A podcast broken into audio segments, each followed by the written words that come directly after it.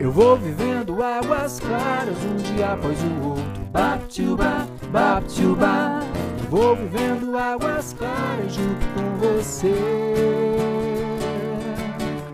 Trânsito, mobilidade, saúde, educação. Estamos esperando você pra ouvir a sua opinião. Vou vivendo águas claras um dia após o outro. Baptubá, baptubá. Olá, galera, para você que acompanha o DF Águas Claras, esse é um DF Águas Claras podcast misturado aqui com o programa Vivendo Águas Claras, que é um saudoso programa que a gente tem aqui em Águas Claras já desde 2014. Conversamos com várias personalidades, com empresários da cidade, com deputados, com o governador e com várias é, pessoas que sempre ajudam a gente a tornar Águas Claras uma cidade melhor para se viver. E hoje a gente tem um super prazer aqui, vou apresentar ele daqui a pouquinho. Antes eu vou rodar a mesa aqui. Já vi que o Leandro Graça está aqui com a gente, pessoal, mas ele já entrou aqui também no Instagram ao vivo. O cara é assim, é, cheio de mãos ali. Olha só, é, eu vou apresentar a vocês quem está na mesa primeiro. A gente tem a Camila Barreto, minha irmã e comentarista política. Ela é fera. Camila, tudo bem? Imagina. Boa noite, Kleber. Boa noite, José Alberto. Boa noite, Emanuel. Boa noite para o deputado. É um prazer estar aqui com vocês mais uma noite. Show de bola! Lá do 27 sexto, não me recordo mais. Emanuel Correia, tudo bem? Tudo bem, Kleber? Boa noite a todo mundo. Espero que eu possa compartilhar um pouco aqui, aprender e colaborar com todo mundo. Ah, você sempre faz isso, meu amigo. Obrigado, viu? Diretamente de Varginha para conversar com a gente, José Alberto Furtado. Tudo bem, José? Tudo bom, Kleber? Boa noite. Boa noite, Camila, Emanuel, deputado Leandro. Estamos aqui de longe, mas é, gosto de, de, visitar o Distrito Federal, visitar Águas Claras e espero também poder contribuir e aprender nesse, nesse bate-papo. Sempre, Zé. Obrigado, viu? Valeu, obrigado Bom, pela oportunidade. Obrigado você. O nosso convidado nessa noite, né? E você que assiste esse programa aí de dia, de tarde, enfim, no nosso podcast, é Leandro, deputado distrital Leandro Graça. Leandro, fala um pouquinho de você pra gente, assim, conta esse belo currículo que você tem aí, e é muito bom ter você na câmera aí, viu? Obrigado, Kleber. Muita honra participar aqui do seu programa, um programa bonito, muita gente interessante aqui que já passou já foi entrevistada por você e também agradecer aqui a presença do Eumânio, da Camila, do Zé Alberto e dizer que eu cheguei aqui, eu digo aqui na Câmara Legislativa, estou na minha casa, mas cheguei a este mandato muito em decorrência da minha atuação na educação. Eu sou professor, Kleber, sou sociólogo Sim. de formação, depois fui para a área de desenvolvimento sustentável, fiz meu mestrado, segui para o doutorado na área de gestão pública, mas sempre em sala de aula, sempre em contato com os jovens, com os adolescentes. Trabalhei tanto na rede pública quanto na rede privada de ensino, em diferentes escolas, inclusive aí no La Salle de Águas Claras. E uhum. foi muito em decorrência dessa minha vida na educação, do meu ativismo também na educação, seja na docência, no movimento estudantil, no movimento de empresas juniores, como voluntário da educação também, diversos projetos, tanto aqui no DF como fora, que eu acabei chegando ao mandato que hoje prioriza a educação. Eu acredito muito que quem está na vida pública está muito em decorrência da sua história, né? ou deveria estar pela sua história. Então, esse é o maior patrimônio que a gente pode oferecer para a população. Mais do que promessas num panfleto, é um pouco da sua história de vida. E justamente por acreditar na educação, por não ver outra possibilidade de transformar a sociedade verdadeiramente, é que eu decidi entrar para a vida pública. Então, 2018 foi minha primeira campanha, minha primeira candidatura.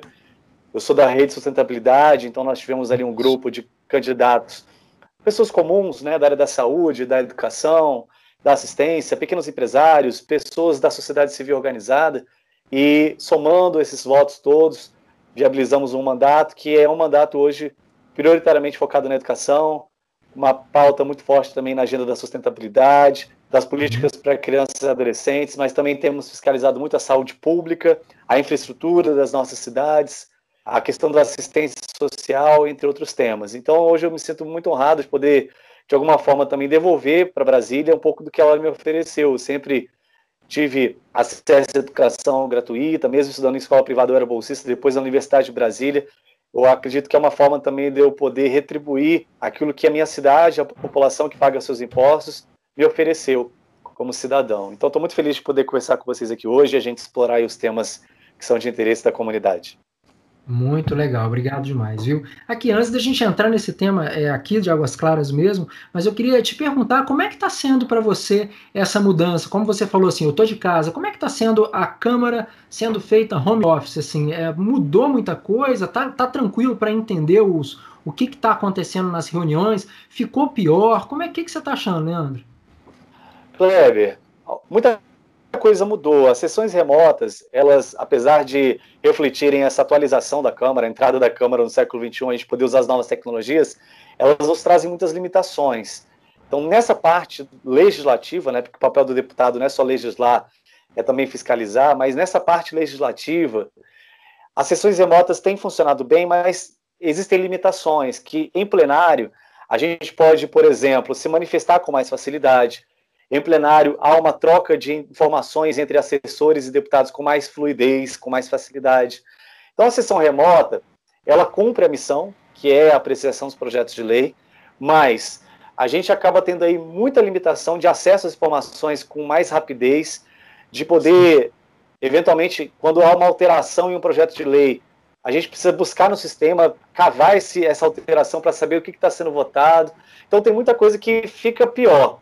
Agora, eu acredito que foi uma resposta importante, já que a Câmara não está podendo funcionar em decorrência da pandemia, temos muitos servidores, então é um lugar de muito fluxo. Temos conseguido responder com as votações, não só as sessões plenárias, mas também as reuniões de comissões. Agora, o papel que eu julgo mais importante dos deputados, que é fiscalizar, este a gente está conseguindo fazer normalmente. Claro que fica impossível ir com frequência às escolas, aos hospitais, mas a gente está conseguindo acompanhar o gasto público, temos feito aí encaminhamentos ao governo, cobrar o governo em relação a uma série de coisas. Legal, legal. Camila, vou, vou entregar para você, tudo bem? Tudo bem, boa noite, boa noite, Leandro. Bom, já que o Leandro puxou a pauta aí da fiscalização, acho que eu vou fazer a minha primeira pergunta nesse sentido. Eu vi essa semana através das suas redes sociais que você comentou lá a respeito da denúncia que você fez do hospital de campanha do DF, né, sendo mais específica o do Mané Garrincha. E salvo engano aqui, se os números que eu encontrei na internet eles estão certos, parece que o primeiro hospital de campanha, inaugurado pelo governo federal, se não me engano, em Goiás, né, que contava com 200 leitos, a um custo de 10 milhões. E parece que o do Mané Garrincha são 197 leitos, né, então algo muito próximo, e 79 milhões.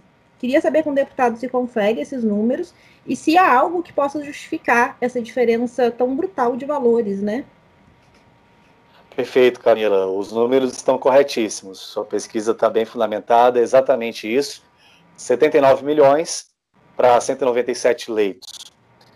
A, a nossa averiguação, a nossa fiscalização, ela vai muito no sentido justamente de questionar não só o valor, mas também o processo, como foi feita essa contratação. Vale lembrar para quem está nos ouvindo que nós estamos num momento de calamidade pública. Quando se instaura a calamidade pública, o governo ele fica dispensado de licitar contratos, obras e outros tipos de gastos.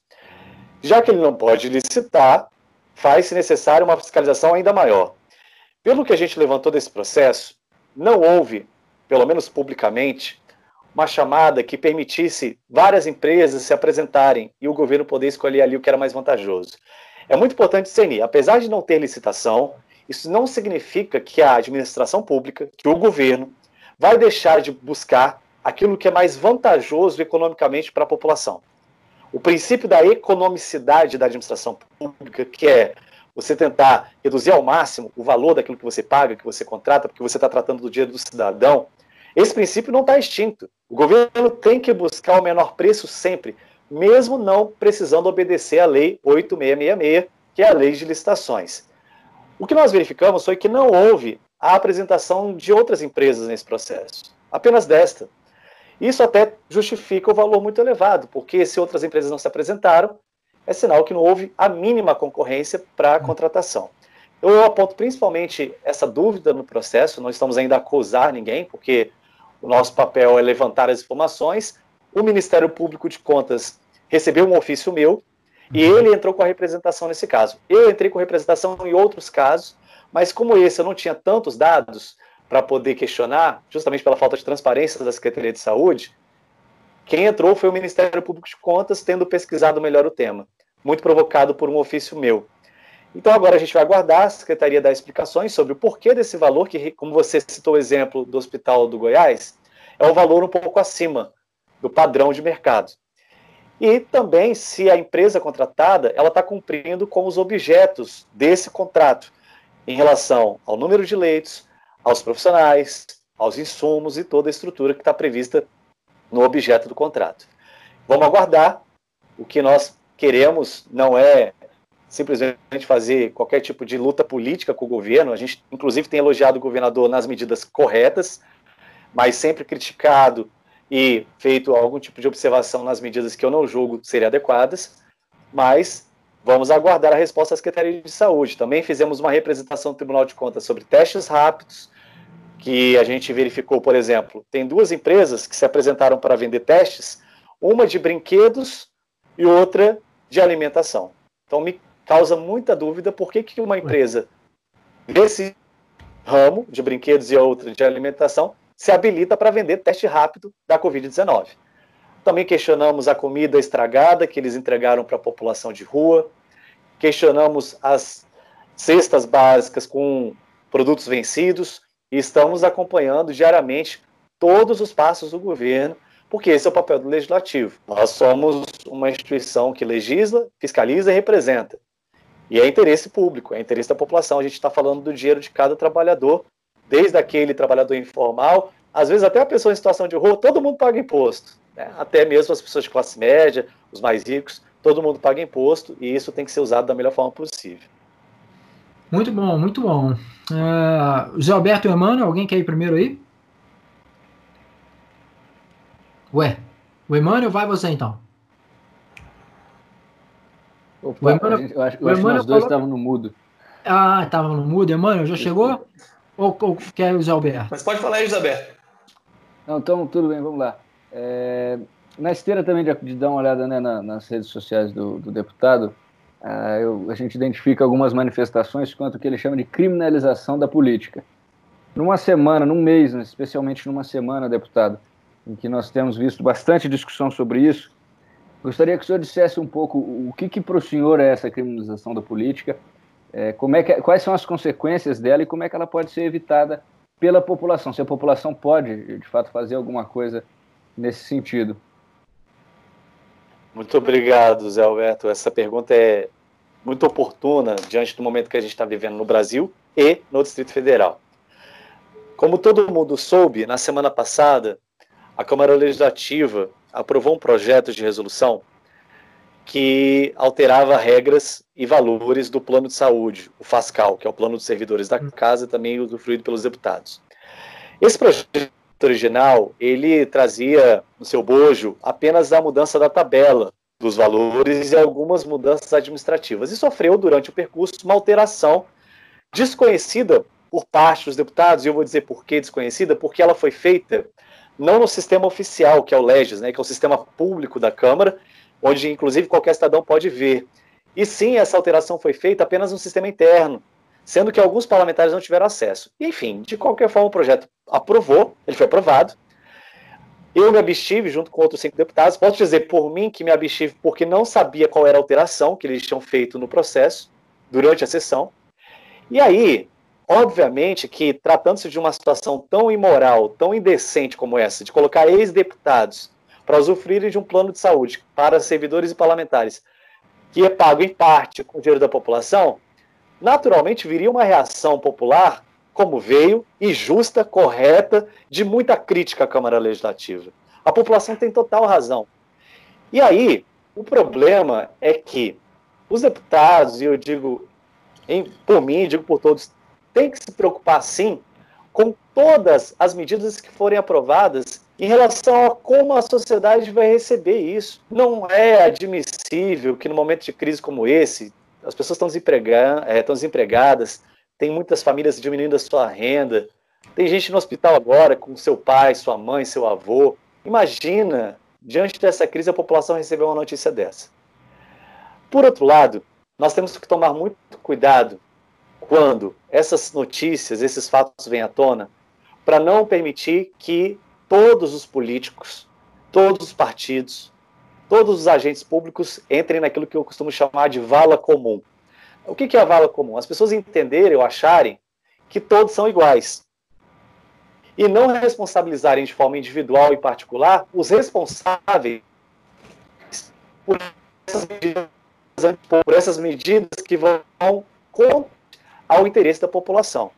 Então, há muito tempo no Brasil, diante de tantos escândalos de corrupção, desvios, mensalões, enfim, investigações que têm como objeto e alvo agentes públicos, a gente não pode entender a partir disso que todos os políticos são corruptos. E isso é o que eu chamo de criminalização na política, cujo efeito é perverso. Porque o que o político o vigarista, o que o mal político mais quer, Zé, é que as pessoas pensem exatamente isso. Porque se a gente entender, achar que todo político é igual, nós vamos desacreditar da política. E a gente vai pensar que política não serve para nada, que todo mundo que está ali é bandido, e aí é justamente o que eles querem, porque aí vão, vão poder operar com mais facilidade, sem controle social, sem a população fiscalizar, sem as pessoas estarem de olho na sua conduta. Afinal, vai todo mundo estar de costas. Pra... E aí tem até um texto do Bertolt Brecht, onde ele fala isso. O pior analfabeto é o analfabeto político, que enche o peito para dizer que odeia política. Porque é esse tipo de postura que vai alimentar o mal político. Então, o que, que eu acho que a população deve fazer nesse momento? Acompanhar de perto. A melhor resposta que a população pode dar para as iniciativas que ela entende não serem de acordo com o seu interesse é acompanhar de perto, cobrar, vai atrás do deputado, vai na rede social dele, pergunta, tem lá o WhatsApp dele, manda uma mensagem.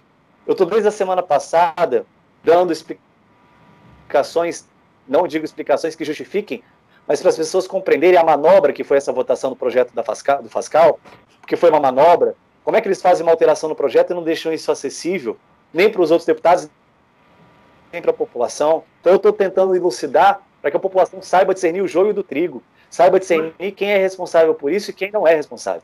Então esse é o melhor. Desculpa. Desculpa, Desculpa Só para concluir, esse é o melhor jeito. Que a... Esse é o melhor jeito que a população pode lidar com essa situação, é se interessando, aprendendo mais, buscando informação, tá aí a internet, do, entendendo né, qual é o papel do legislativo, do executivo, do judiciário, educação política. Essa é a melhor forma que a população pode enfrentar esse problema, é se fazendo parte e enfrentar diretamente na relação com. Ok. O, deputado, é só eu queria mesmo que você falasse um pouquinho exatamente sobre como é que isso funciona. É, vocês chamam de pauta do dia, não é? O que vai ser votado? Isso, exatamente. Vamos, é, e aí ela tem um ela, ela tem um tempo, né, onde vocês têm que receber essa pauta do dia, e me parece que essa emenda aí que entrou, ela foi, é, ela foi colocada depois, e, e, deputados alegaram que não sabiam, te, te, é mais ou menos isso? Exato, Kleber. Vamos então do início. Nós estamos numa pandemia, então nós não estamos tendo as chamadas sessões ordinárias, as sessões comuns. As sessões remotas são chamadas de extraordinárias. No regimento interno da Câmara, e para quem não sabe o que, que é isso, são as regras que regem o trabalho dos deputados, é o regimento interno. Ele diz que os projetos que vão ser votados numa têm que ser publicados previamente no site da Câmara, é, para que toda a população saiba, inclusive os próprios deputados. Essa pauta ela é combinada quando? Ela é combinada na reunião de quinta-feira do Colégio de Líderes. Eu sou o próprio, que é o... Tá cortando um pouquinho, tá, tá cortando um pouquinho, Leandro, peraí. E eu falo nessa reunião que a gente Leandro, tá, tá cortando um pouquinho o seu áudio. Peraí, só um pouquinho, só pra gente ver se a gente consegue é, melhorar isso aí. Ah, ficou audível até colégio de líderes. É isso, até o colégio de líderes. Colégio de líderes, isso. Definição da pauta. Ok, tá me ouvindo? Tá, Tam, pode continuar. Perfeito. Então, a gente tem a reunião do colégio de líderes na quinta-feira e é ali que a gente faz um acordo sobre quais os projetos que serão votados na terça-feira e na quarta-feira da semana seguinte. Não houve acordo no Colégio de Líderes, sequer foi cogitado no Colégio de Líderes votar o projeto 040 de 2020 na terça-feira. Portanto, ele não estava na ordem do dia, não foi publicado. Começamos a sessão e aí, de repente, o presidente da Câmara chama a votação do projeto 040 em primeiro turno. Nós fomos pegos de surpresa e fomos à ordem do dia. Vimos que o projeto não estava lá. Como a votação era simbólica, o que é votação simbólica? É quando os deputados não precisam proclamar o seu voto. A gente não aperta o botãozinho ali, sim, não ou abstenção. Hum? O deputado, o presidente chama aqueles que forem favoráveis permaneçam como estão, os contrários se manifestem. Quando ele fez a primeira chamada simbólica do projeto, no primeiro turno, a gente tomou um susto. Falei, uai, o que, que o projeto 040 está fazendo aqui? E aí fomos atrás. Quando nós descobrimos que o projeto estava na pauta, sem consulta aos líderes, o presidente sequer nos perguntou, porque às vezes não está na ordem do dia, mas ele pode perguntar em plenário se a gente concorda em votar esse projeto. E ele não perguntou. Então, no segundo turno, para quem quiser acompanhar essa história que eu estou contando, está lá no canal do YouTube da série DF, da sessão do dia. É, agora não lembro agora, quarta-feira passada, né? Eu pergunto no segundo turno onde estão as emendas desse projeto, porque eu, eu vi no sistema que ele tinha sofrido emendas, ou seja, alterações. Eu pergunto onde estão as emendas? E aí o vice-presidente deputado Delmácio diz: as emendas estão no SEI. SEI é o sistema interno que não é acessível à população. E eu questiono, ah. mas não estão no Legis. Nem para que eu tivesse acesso. Então eu não sabia como eles tinham mexido no projeto. Nem eu e nem outros deputados. Nós não sabíamos qual era a alteração que eles tinham feito pelo sistema interno. Não deu tempo da gente perguntar. E o presidente seguiu com a votação, atropelou. E a gente não. Aí, quando ele chama a votação simbólica, a gente só teve uma opção, se abster. Por quê? Porque eu não sabia o que tinha sido alterado. Aí muita gente pergunta, poxa, mas por que vocês não votaram contra? Como é que eu vou votar contra uma coisa que eu não tenho conhecimento? Suponhamos que a alteração fosse boa. Eu estaria votando contra uma coisa positiva. Se eu soubesse Sim. que essa alteração é, havia acontecido, incluindo os executados, eu tinha votado absolutamente contra. Tanto que, após a votação, quando eu soube que essa tinha sido a emenda, eu fui à justiça junto com outros três deputados e fiz um requerimento também à mesa diretora para que a votação fosse anulada. Então é assim que funciona, né? O processo legislativo ele tem regras e elas foram desrespeitadas no caso desse projeto. Deputado, é, nesse momento, é, desconheço um pouco da, da, do regimento interno, é, mas não poderia ter suscitado uma questão de ordem para que houvesse alguma anulação já naquele momento, algo nesse sentido? Então, Zé, foi justamente o que eu fiz. No momento, o presidente já estava prosseguindo com a votação simbólica e eu peço para discutir o projeto. Eu faço uma questão para questionar justamente as emendas. E aí eles dizem que as emendas estão no sistema interno e a gente não localizou de imediato. E ele seguiu com a votação simbólica. E os nossos microfones ficam mudos. E aí que eu falo daquilo que eu comentei anteriormente. No plenário a gente grita, no plenário a gente grita, a gente levanta a mão. Então, no sistema remoto, a gente Eu não tenho, eu não tenho como entrar na tela ali e travar o microfone do presidente. Então, como a gente aprovou, só nos coube a manifestação posterior ao resultado. O, o, deputado, eu até assisti. O, o Emmanuel, é... pera aí, rapidinho, rapidinho, Emmanuel, é porque o, o, presidente é o Rafael Prudente, não é? Exato. Isso, mas olha só, ele fala muito rápido, cara. Pelo amor de Deus, ele tá aqui. Eu, eu na hora que eu vi aqui a, a, a, a sessão, eu falei: isso, isso é uma corrida de cavalo, mas ele fala. votou, votou, acabou, vai para próxima. Eu falei: Meu Jesus, o pessoal. Eu, fico, eu confesso que eu assustei. Eu falei: Gente, como assim? É, tem, você já tem tudo que está visto antes, Leandro, porque é muito rápido para fazer a votação. Por isso que tem que cumprir a ordem do dia, porque mesmo que seja rápido, a gente sabe o que está sendo votado. Já estudou, eu ia, né? Eu ia até perguntar, deputado, se é comum essa, esse tipo de votação tão célere assim, ou se foi alguma coisa assim, porque para quem está vendo somente, a, a, digamos, o que saiu na mídia aí, né, aparenta que foi feito meio que para se esconder alguma coisa assim, deixa passar, passa, passa e vamos ver o que, que dá. É comum isso? Não é comum, não. É, a votação ela acontece dentro de um ritmo em que a gente consegue ali, fazer a discussão, Hoje a gente tem um sistema eletrônico que a gente vai votando pelo celular, né? A minha pergunta é, por que que nesse caso desse projeto o presidente não fez votação nominal, como em todos os projetos praticamente? A gente está fazendo votação nominal. Eu vou lá e aperto o botão. Né? Por que que nesse caso não foi feita? Para dar tempo da gente justamente apreciar. Foi muito rápido. E aí muita gente perguntou, mas por que, que vocês não falaram nada? Por que, que vocês não interromperam a sessão? A gente tentou. É, eu tentei, eu fiz uma observação, mas logo após a minha observação, ele puxou a votação simbólica, que aí você falou, parecia de cavalo. Negócio absurdo de rápido. Muito rápido. Aí ele proclama, fala assim: os, os favoráveis permaneçam como estão e os, os contrários se manifestem. E a gente se manifestou. Foi a única alternativa que nos restava.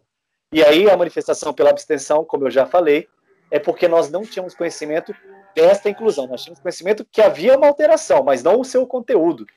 E eu, no início do ano, só para deixar claro aqui a todos que nos ouvem, eu fui um dos poucos deputados que foi a público dizer que era contra a inclusão de ex-parlamentares, porque essa proposta já tinha sido apresentada em janeiro, num projeto de resolução chamado Projeto de Resolução número 39 de 2020, e eu me manifestei contrária à inclusão. E aí eles apresentaram um outro projeto, cujo teor original não incluía os ex-deputados. Não incluía, que é esse 040. Essa inclusão foi feita no meio do caminho.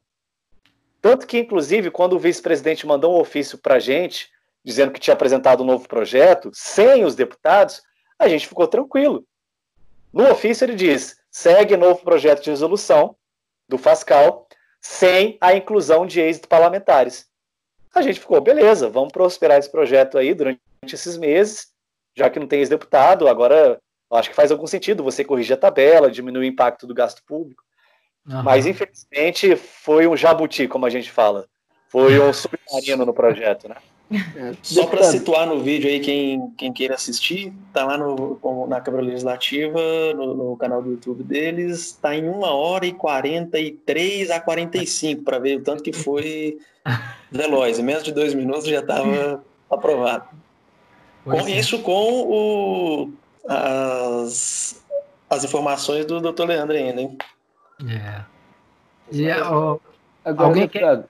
Pode ir, Zé. É, eu, ainda nesse, nesse assunto, é, eu acompanhei né, de longe essa questão do, do projeto, mas a gente não sabia desses detalhes, né? Acho que nem aí o pessoal de, de Águas Claras também estava tão inteirado desses detalhes. É, pareceu bastante grave essa toda essa movimentação do presidente e, e do vice-presidente da, da, Câmara Legislativa para aprovação desse projeto.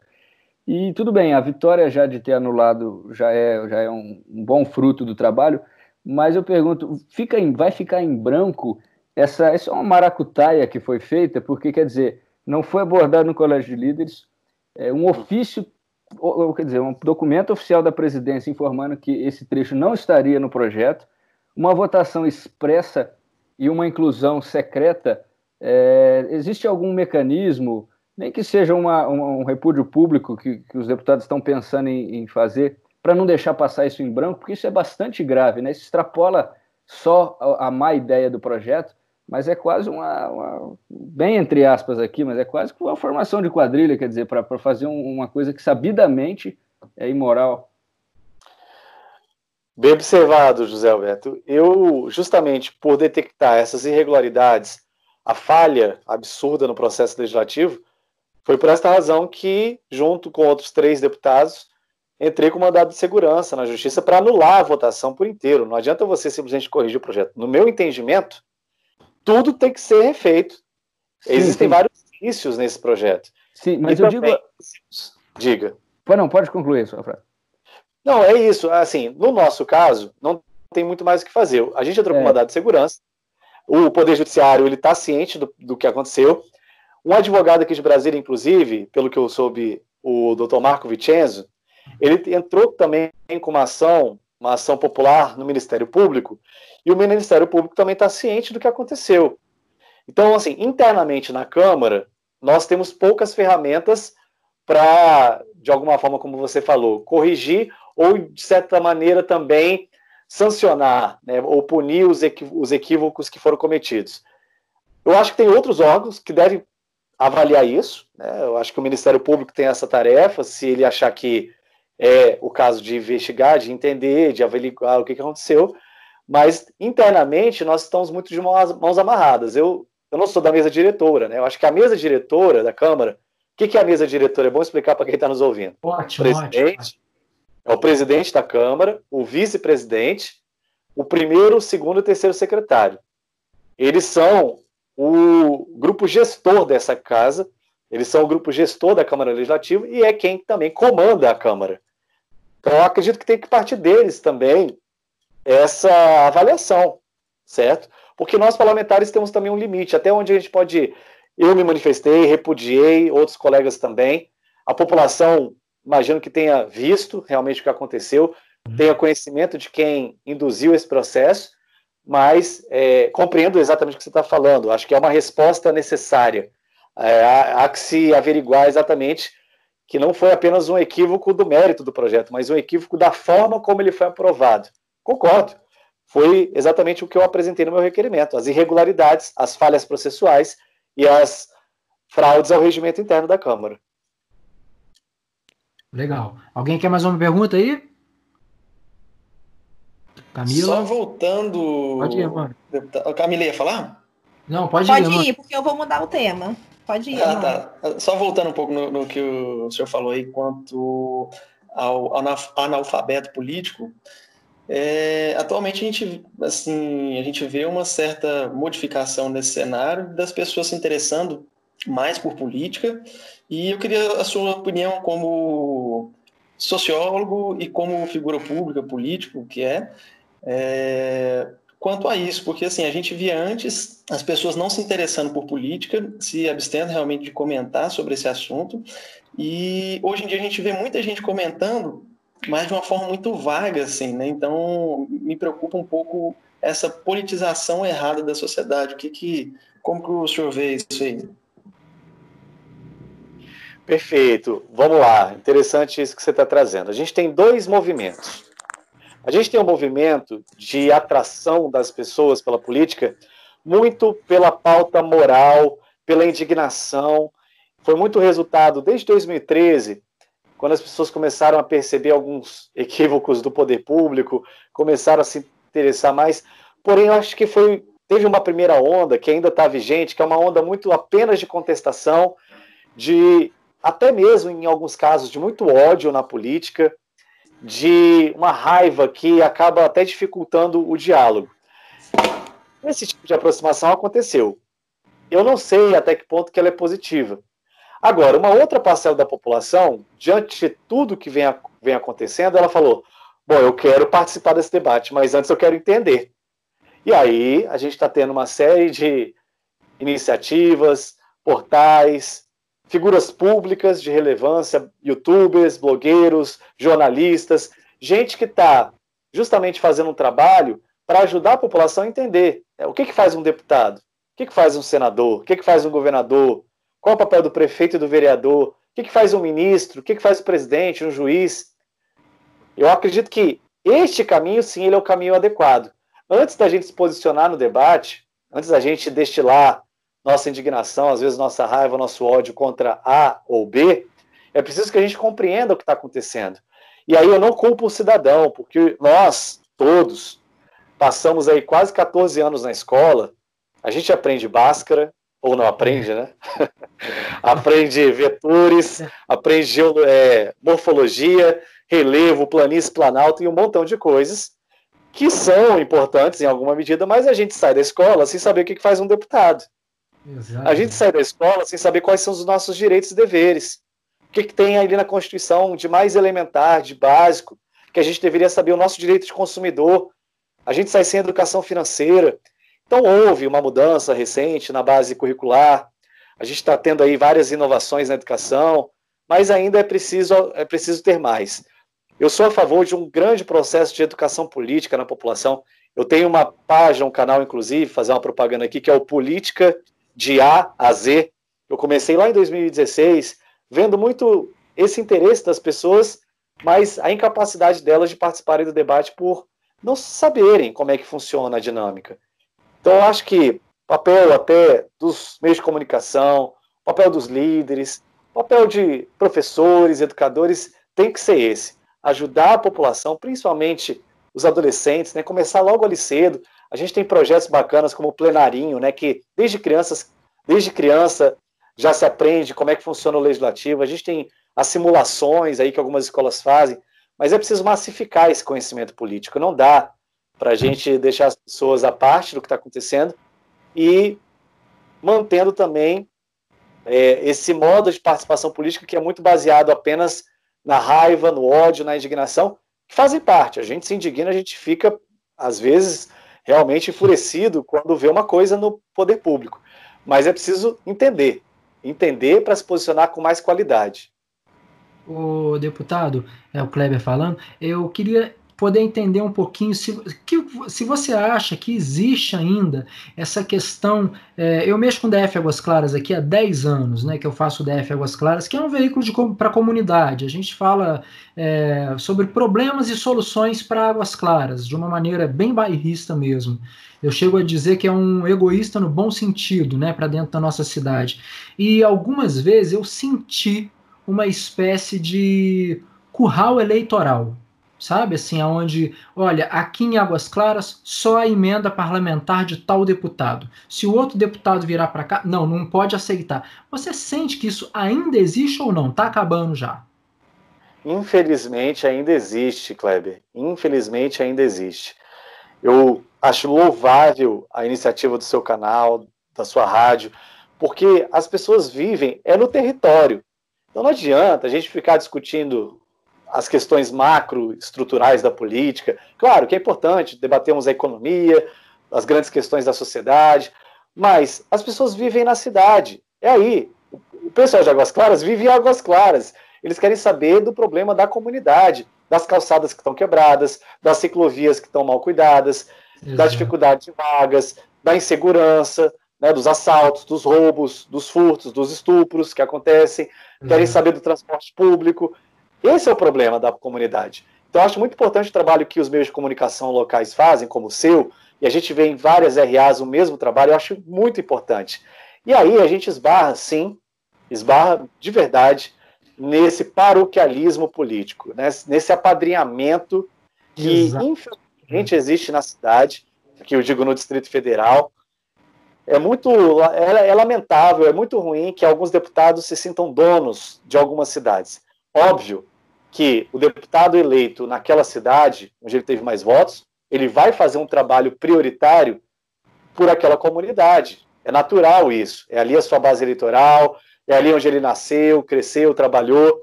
Mas ele tem que entender, ou ela tem que entender, que ele não é dono da cidade.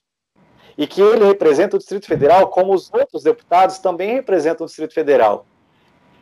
O meu trabalho, inclusive, apesar de eu ter tido bastante voto, Plano Piloto, Guará, Águas Claras, Paranoá, eu tenho tentado fazer um trabalho pelo DF inteiro. Então, me, o problema de Braslândia me preocupa tanto quanto o problema de Águas Claras. O problema Sim. de Águas Claras me preocupa tanto quanto o problema do Itapuã ou do uhum. Plano Piloto. Todos os cidadãos pagam os impostos da mesma forma. E é lamentável e é preciso que a comunidade denuncie e combata isso, que determinados políticos inviabilizem a entrada ou a colaboração de outros que querem simplesmente colaborar com a cidade, que querem ajudar a população. Então, isso precisa ser denunciado. Eu tenho feito uma crítica contínua em relação a isso. Fiz um compromisso de campanha que, quando assumisse o cargo, se porventura fosse eleito, que eu não, não indicaria nenhum cargo no GDF, independente de quem fosse o governador, porque deputado tem que legislar, Deputado não tem que ficar indicando administrador, deputado não tem que ficar indicando subsecretário, deputado tem que fiscalizar o governo e fazer boas leis para a população. Infelizmente, acontece esse toma lá da cá, acaba a eleição, alguns parlamentares vão lá com a faca no pescoço do governador e fazem, e fazem chantagem, dizendo que só vão, só vão aprovar os projetos do governo se tiverem os cargos. Aí eles viram donos de cidades, viram donos de pastas, donos de áreas de empresas públicas, o que é péssimo porque faz cair a qualidade da gestão, faz cair a profissionalização, porque muitas vezes quem eles indicam são meros cabos eleitorais que não têm nenhuma competência para fazer o trabalho que fazem. Muito obrigado por esse esclarecimento, eu viu? Queria, Camila, Kleber, ah, é, Não, eu queria só acrescentar nisso tudo que o Leandro falou, super importante, e dizer que esse tipo de movimento na política também, isso vai ceifando a nossa democracia. Né? Porque quando a gente tem um, um, um legislativo que é um curral do executivo, é, quando o deputado coloca a faca no pescoço do governador, esse tipo de atitude, ele ceifa a democracia ela não acontece no seu movimento natural, né? Então, super importante esse trabalho aí de conscientização e das pessoas começarem a entender realmente a política desde o início, né? E ter essa conscientização para poder votar melhor, para fazer melhores escolhas e para saber fiscalizar também, né? Quem está lá atuando. Exato. Então, super legal. E isso rebate, Camilo, o que você está falando, rebate também na população conhecer como que ela faz essa fiscalização até na sua cidade. Tem um buraco Sim. ali, eu vou reclamar para quem? Para quem? Sabe? Assim, é às vezes a administração, coitada, às vezes o pessoal joga todas as pedras na administração, eu fico assim, meu Jesus, como é que é? É difícil, cara, mas a luta é para que isso mude realmente, viu? Se depender da gente, estaremos aqui sempre com essa bandeira. Uh, quer mudar o tema, Camila? Eu queria ir um pouquinho para a educação, aproveitar que o Leandro tem uma história aí, né, na educação pública, privada. Eu queria perguntar para o Leandro, a gente sabe que um calo que a gente tem no Brasil há bastante tempo é a questão da educação, né? É, a gente sabe que a gente tem hoje índices muito ruins quando a gente vai analisar aí o ranking de PISA. A gente consegue verificar isso nos alunos também, né? A quantidade de alunos é, mal alfabetizados, que não conseguem ter uma boa interpretação de texto. Eu queria entender é, o que, que o Leandro pensa a respeito, porque a gente sabe que é um problema amplo e que não é um ponto só, né, que vai trazer a solução disso.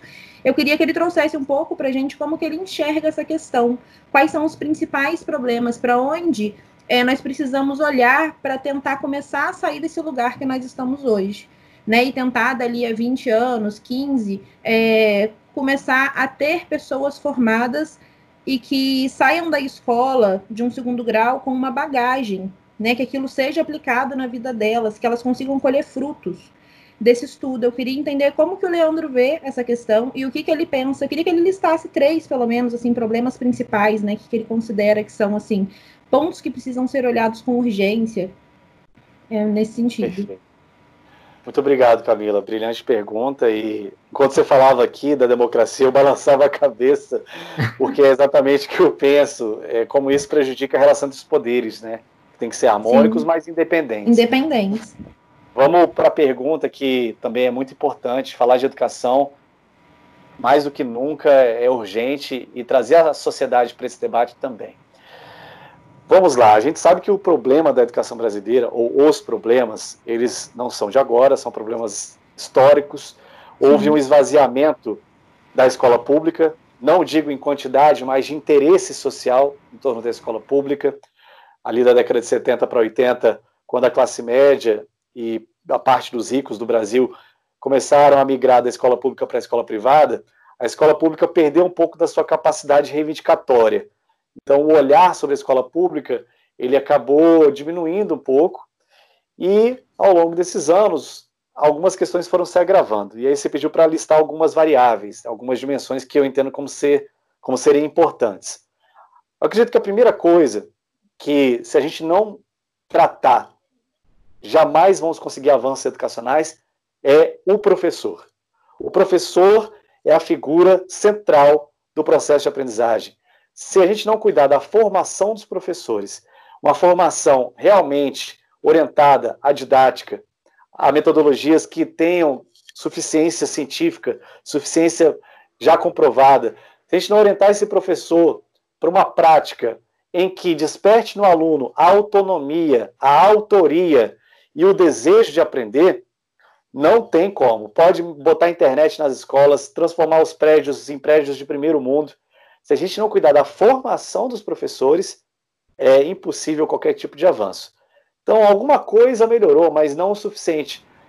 Nós, na universidade, e eu fiz a licenciatura, o que nós fazemos na universidade é muito pouco diferente daquilo que nós fazemos no ensino médio. Nós assistimos aula na universidade. Aí estamos dizendo, ah, mas a aula não é o que tem que ser feito? Sim, mas como é que eu vou inovar se eu simplesmente continuo absorvendo o que alguém me fala. O que, que eu quero dizer? O salto pedagógico que a gente precisa exige pesquisa e autoria, inclusive dos professores. A gente precisa despertar no professor a inovação, a reinvenção. E as universidades hoje fazem muito pouco isso. Então é preciso mudar o, o modelo de formação dos professores. Ah, mas isso é muito abstrato, muito top, muito distante. Não, não é. Eu não falo só da formação inicial, eu falo também da formação continuada. Eu falo de garantir que o professor permaneça em contínuo estudo, desenvolvendo e aperfeiçoando seus métodos, e muita coisa tem acontecido nesse sentido. Aqui no DF, a gente tem visto aí, inclusive o nosso mandato lançou um projeto chamado Selo de Práticas Inovadoras. A gente mapeou um montão de professores que estão fazendo coisas incríveis nas suas escolas. A maioria, inclusive, escolas públicas. Eu tenho defendido essa tese de que o que tem de melhor na educação está na escola pública. É onde os professores estão fazendo mais coisas diferentes. E a gente está mapeando esses projetos inovadores, está premiando esses professores, está colocando recurso nas escolas deles. Então, esse é o primeiro ponto: cuidar do professor e aperfeiçoar a formação.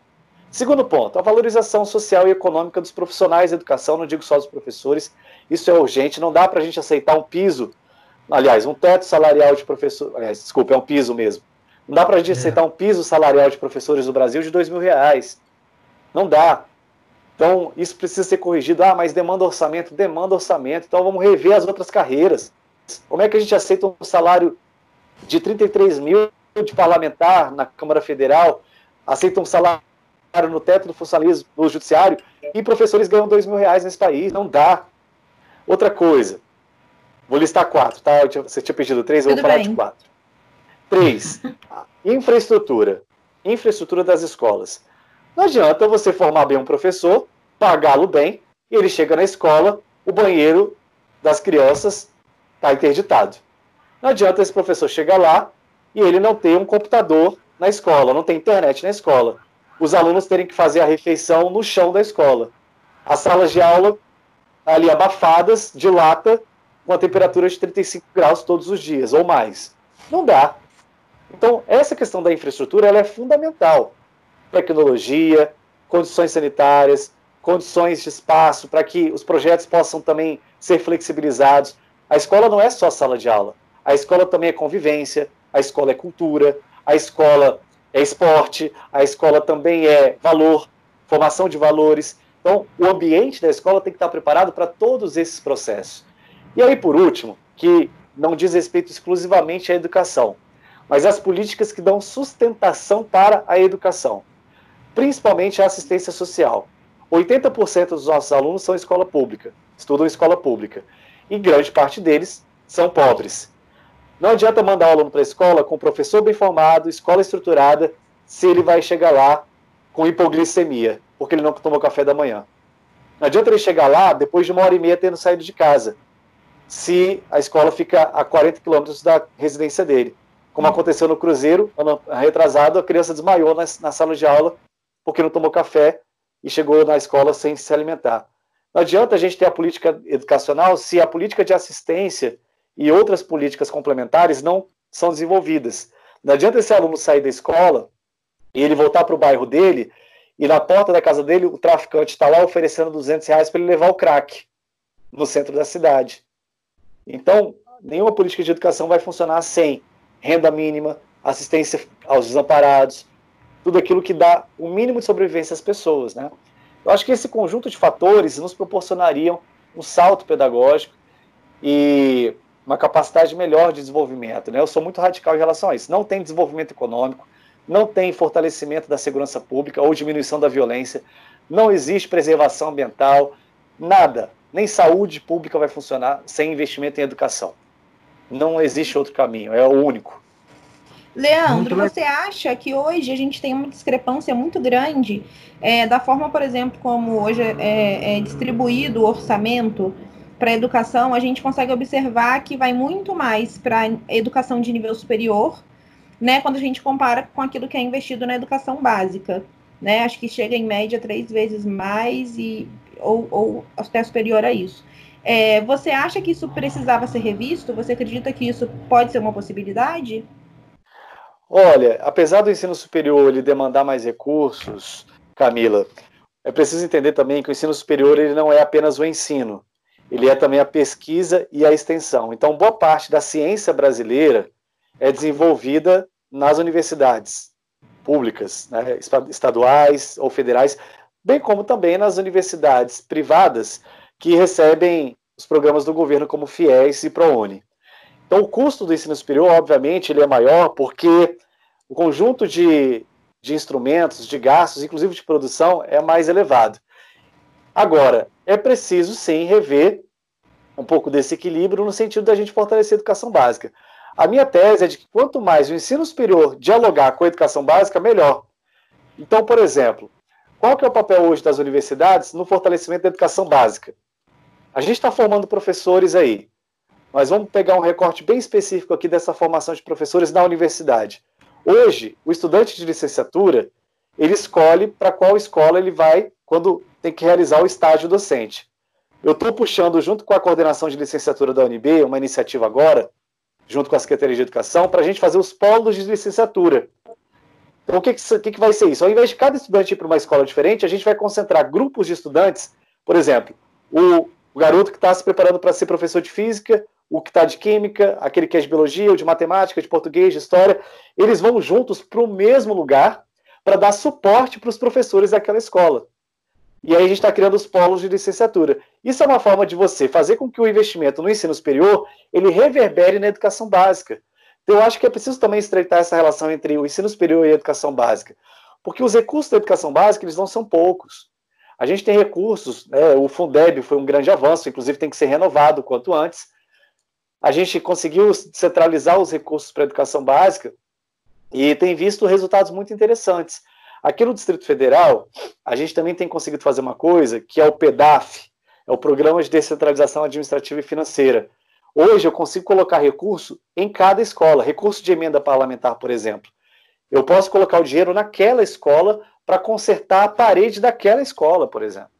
Então, assim, eu acho que essa dicotomia entre ensino superior e educação básica, ela pode, às vezes, nos levar a uma maior fragmentação que na minha visão tinha que ser rompida com mais integração.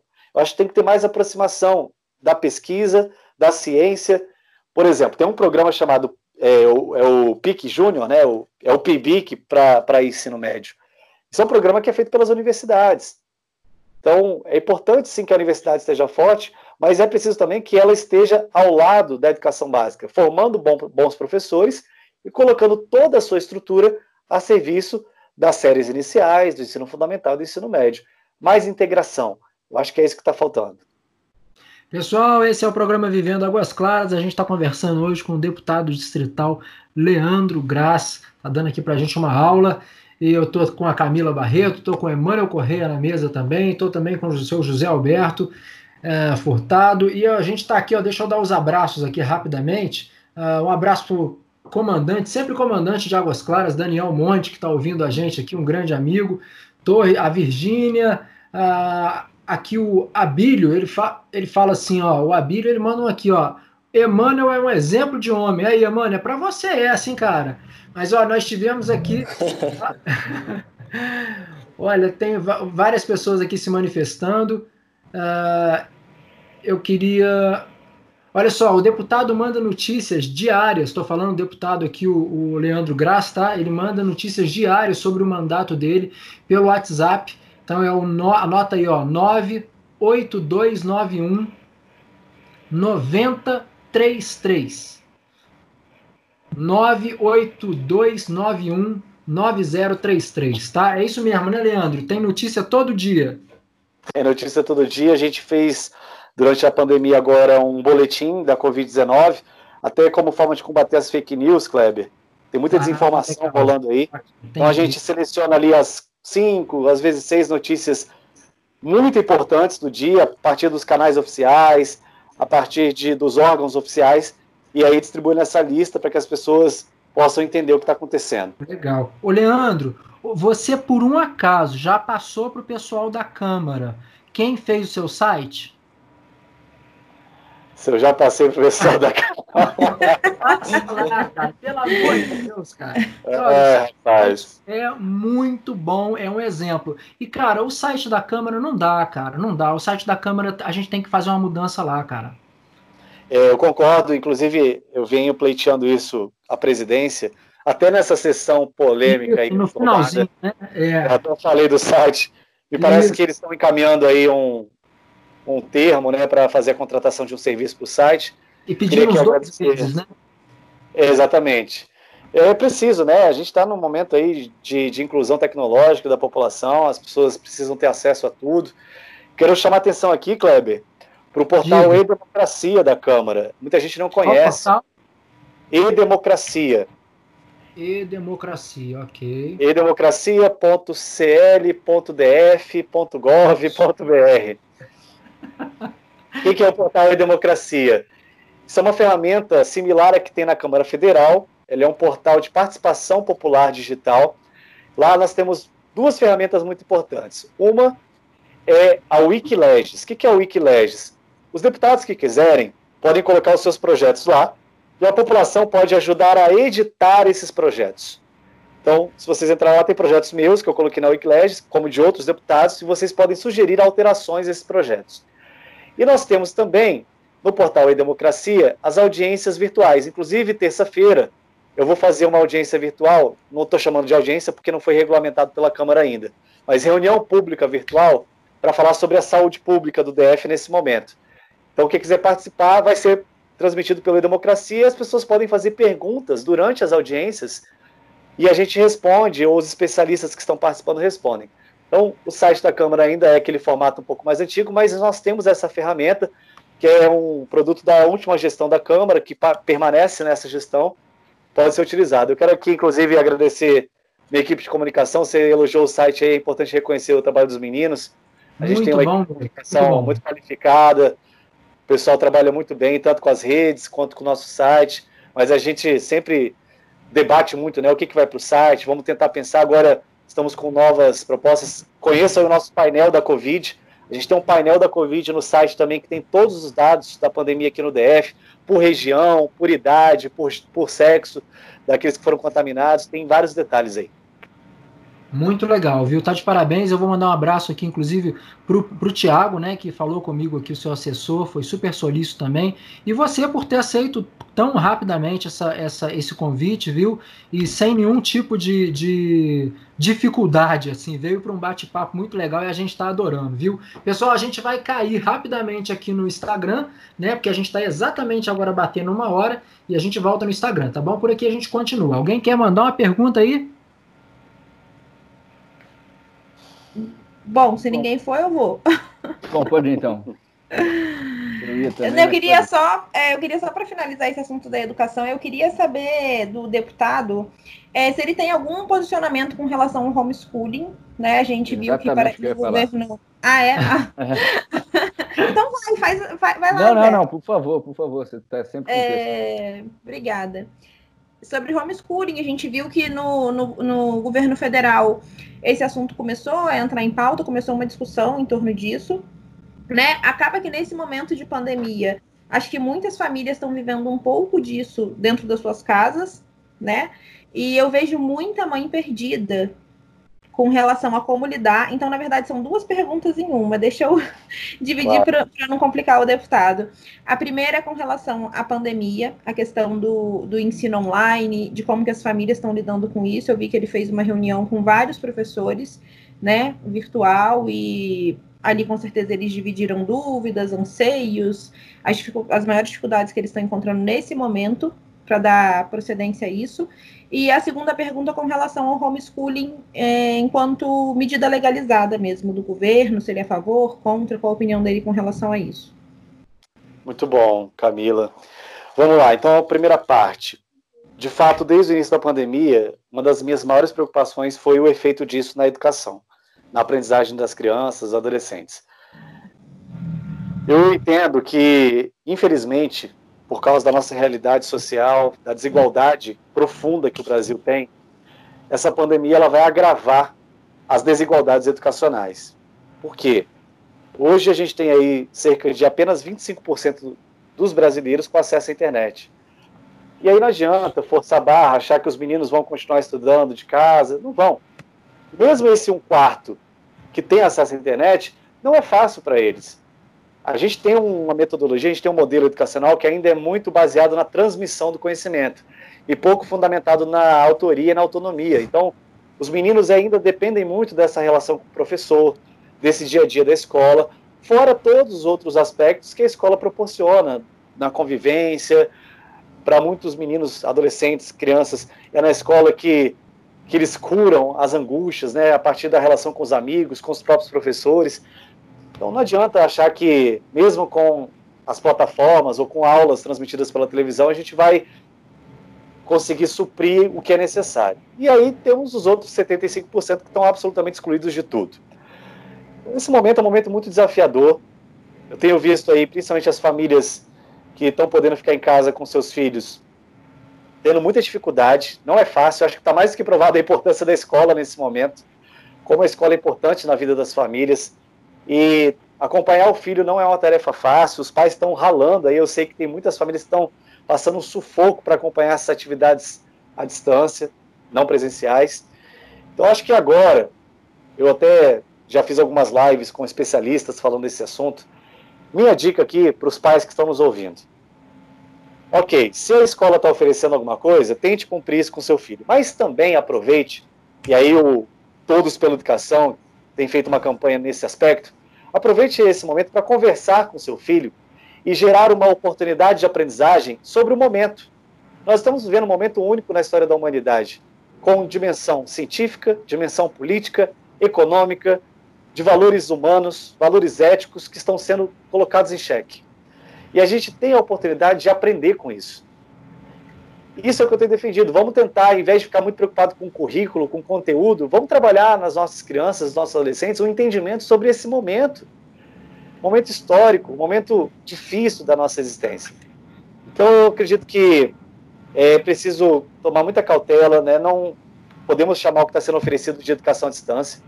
Educação à distância é uma modalidade de ensino que tem toda uma estrutura paralela né, de fórum, tutoria e outras coisas.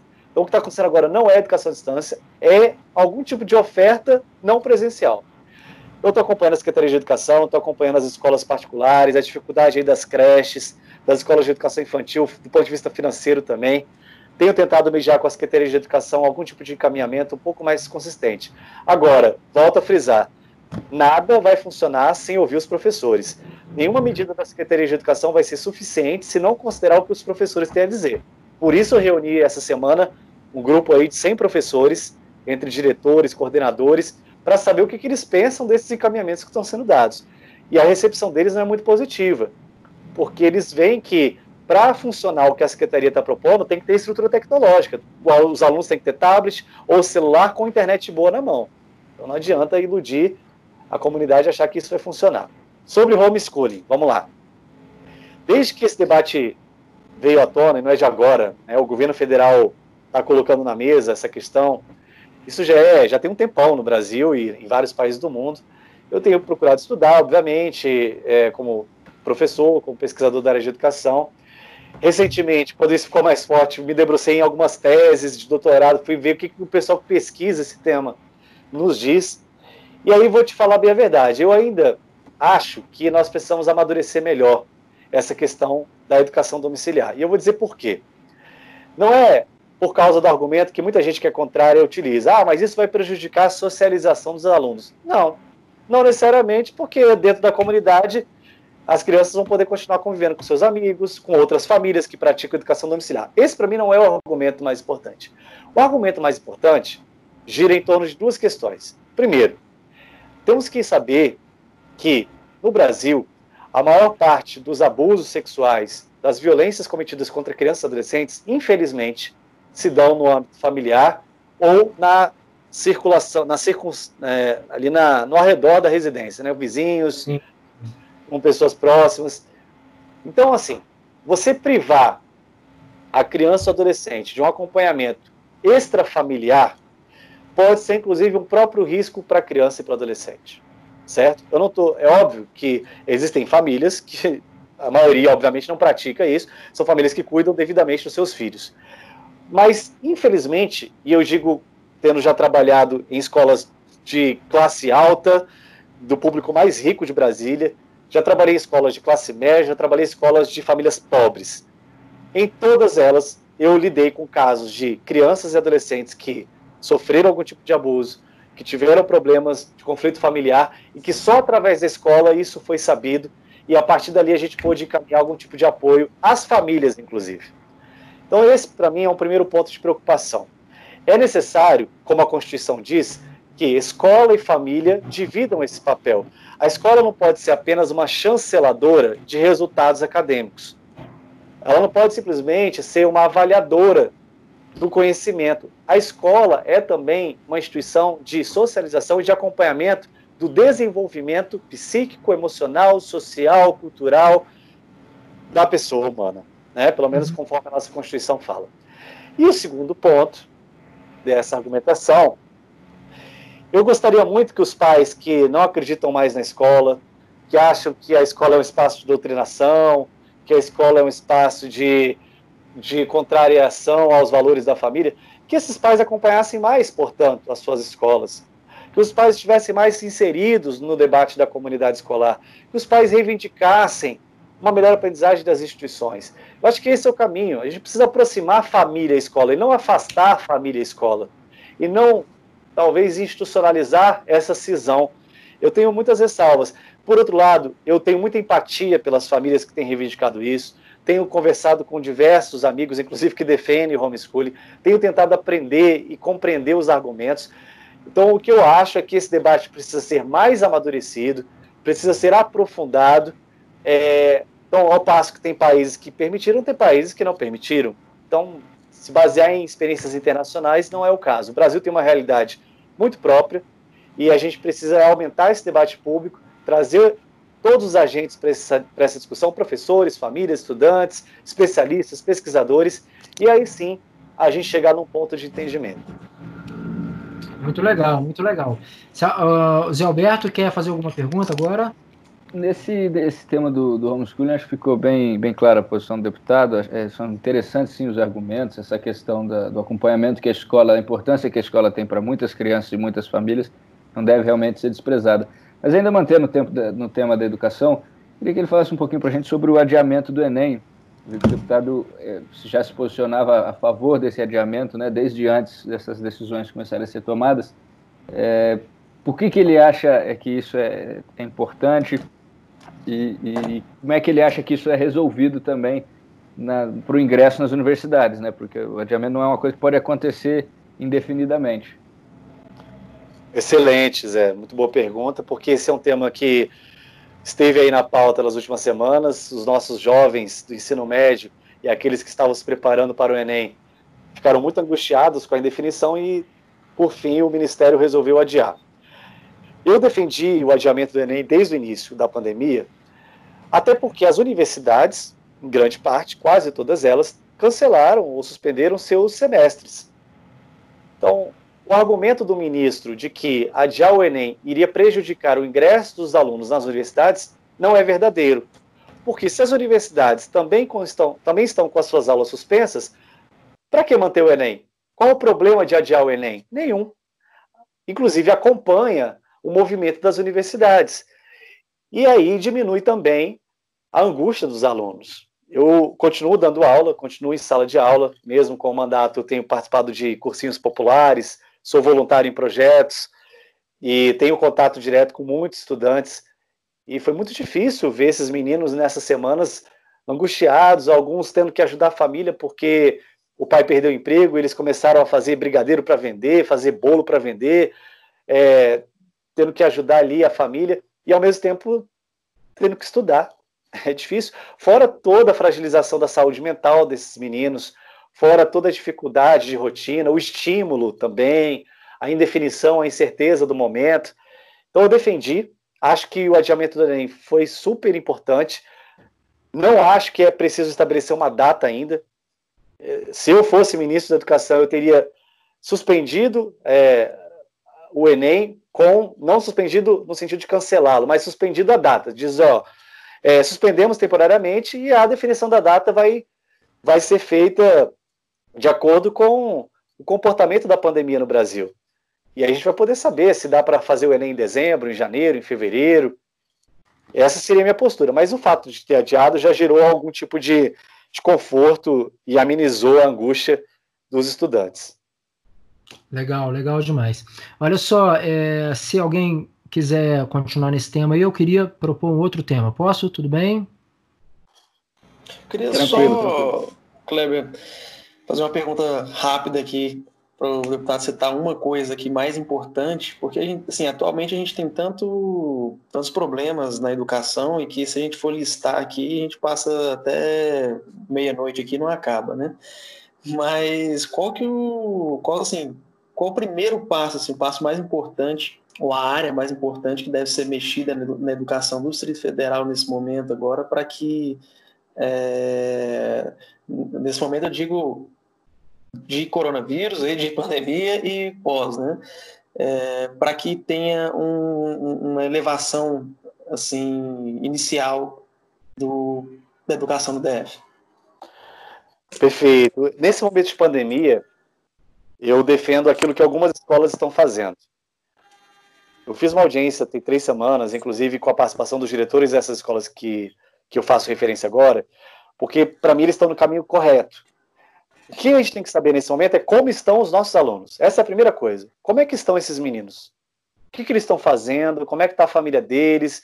Como é que está sendo a rotina deles? Como é que está o estado psicológico dessas crianças, desses adolescentes? Saber qual é o estado, qual é a condição dos estudantes. Essa é a primeira coisa. Sabendo a realidade desses estudantes, e é um movimento que pode ser feito pelas escolas, em cada território, em cada bairro, aí pensar, aí pensar o que é possível fazer pedagogicamente para atendê-los uma perspectiva básica. Então, vou citar aqui o CEF 101 do Recanto das Emas, parabenizar o professor Paulo, que é o coordenador lá, o diretor.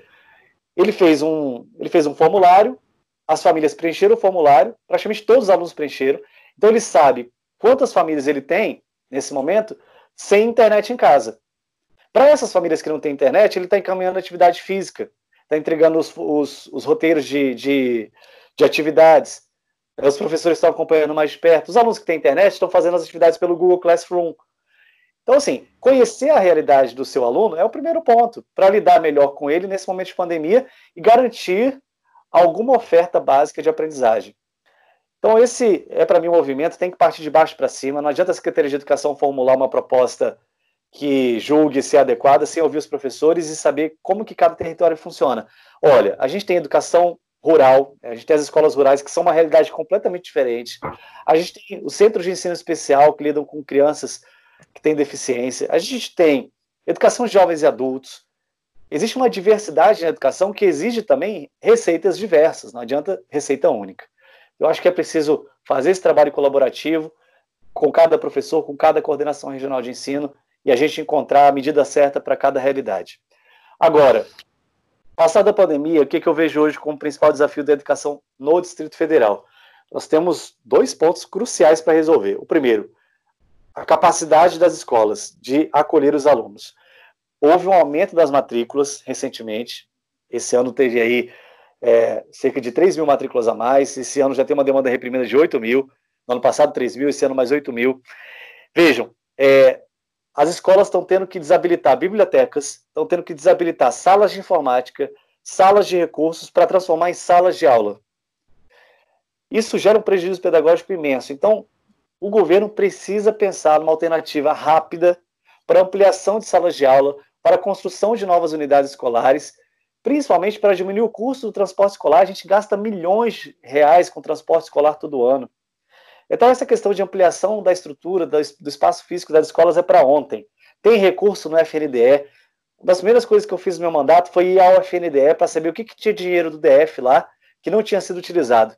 A gente desbloqueou quase 40 milhões de reais do FNDE para construção de escolas e reformas. Então, o governo do Distrito Federal tem que começar a pensar alternativas com o governo federal, buscar recursos para construir novas escolas e ampliar salas de aula. E o segundo ponto é garantir que o dinheiro da educação vá para a educação. Olha só, eu entrei com uma representação no Tribunal de Contas porque o governo, não é de agora, desde 2018, está atrasando um recurso que cai na conta das escolas públicas. Como é que o diretor vai pintar a escola? Como é que ele vai comprar o gás da escola? Como é que ele vai trocar o bebedouro da escola se a Secretaria de Educação atrasa o pagamento? Não dá. Então, a minha representação no Tribunal de Contas, e saiu, a, saiu o reconhecimento com a advertência para a Secretaria, é que os recursos do PEDAF, que é o recurso que chega na escola, não se atrasem. Isso é fundamental para a gente manter uma condição mínima de funcionamento das escolas.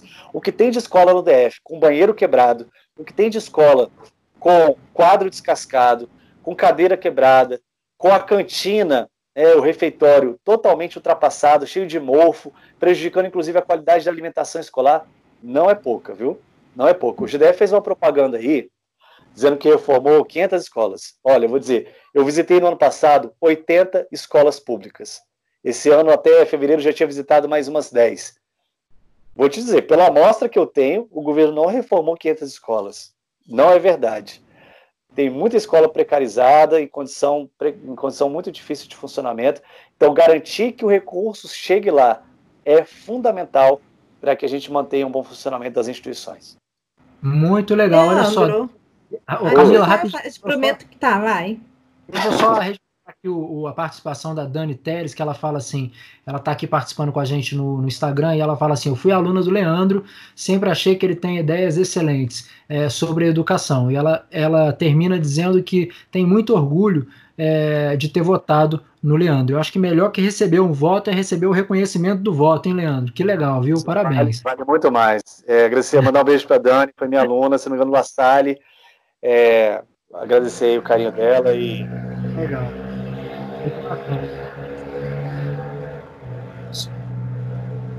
Essa, essa, essa sua participação tão presente. Ô, Camila, antes de você direcionar, é, você vai continuar na educação ou. Eu ia fazer só uma última pontuação, era na educação. Eu ia só perguntar para ele se ele acha que há muito problema de gestão. Então vai lá. Eu queria saber do Leandro se ele acredita que há um problema de gestão muito grande, já que ele comentou também no início aqui da nossa entrevista que de um certo modo há dinheiro, né? Talvez eh, não seja só esse o problema, né? A, é, a quantidade de verba, o repasse, mas muito eu, eu vi ele falando repetidas vezes sobre é, averiguar se esse dinheiro está chegando lá na ponta. Então, você acredita que, que há um problema de gestão muito grande nessa, nessa área da educação? Acredito que sim. Há um problema de gestão da educação e há um problema de gestão como um todo. A gente fala muito de corrupção, né, Camila? A gente fala muito de corrupção do desvio do dinheiro, uh, enfim, os danos ao erário, aquela história toda. Agora, existe uma corrupção para mim que é grave, que é a corrupção das prioridades. Então, se você não colocar a educação como uma prioridade de governo, isso aqui vai ser central, vai ser importante, aí não adianta, porque aí nem o orçamento e nem a atenção da sociedade e do próprio governo para a educação serão suficientes. Então, quando a gente fala que é problema de gestão, isso passa, por exemplo, pelo perfil dos profissionais que estarão nos cargos de gestão. Isso passa pelo respeito às leis da educação. Vou dizer aqui como que o governo hoje descumpre é, a lei da gestão democrática. A lei da gestão democrática, ela diz que as direções de escola têm que ser eleitas pela comunidade. Ok. E ela também sugere, recomenda que, embora não seja uma regra, mas é uma perspectiva, que as coordenações regionais de ensino sejam eleitas, né, o coordenador, a coordenadora seja eleito, a partir dos votos dos diretores daquela comunidade, daquela região.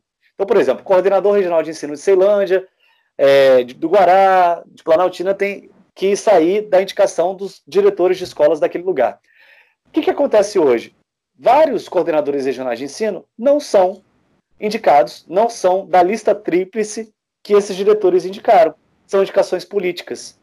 Então, como é que você vai ter qualidade de gestão se a pessoa que está lá caiu de paraquedas porque um deputado quis? Então, a gente tem que acabar com esse personalismo da política, tem que acabar com esse toma lá da cá, esse fisiologismo da política e garantir que quem esteja ali seja profissional, seja alguém que entende da pasta. Como é que você põe alguém na educação que não entende de educação? Até que hoje o secretário de educação é alguém que passou pela área, ele, ele é professor, né, o, o, secretário João Pedro, mas o que a gente vê em outras áreas não é o mesmo. Mas não adianta só também isso. É preciso que haja controle social, é preciso que haja participação social, é preciso que aposte-se nas inovações. A gente tem que apostar no que está dando certo. Tem muita coisa bonita acontecendo na Secretaria de Educação. Valorizar esses professores. Os bons professores estão solitários. A gente tem que apoiar essa gente. Nós temos que apoiar esses profissionais, dar luz no que eles estão fazendo. Quer um exemplo aqui, muito bacana, para não me alongar muito? Nós temos na Secretaria de Educação um dos 24 melhores programas de educação do mundo. É o programa Educação Precoce, que atende crianças de 0 a 3 anos, que têm algum tipo de dificuldade cognitiva, ou porque foram crianças também prematuras e precisam de um acompanhamento um pouco mais consistente. O programa Educação Precoce esteve numa premiação recente como um dos 24 melhores programas de educação do mundo. Isso é educação pública, escola pública, entre os melhores projetos do mundo.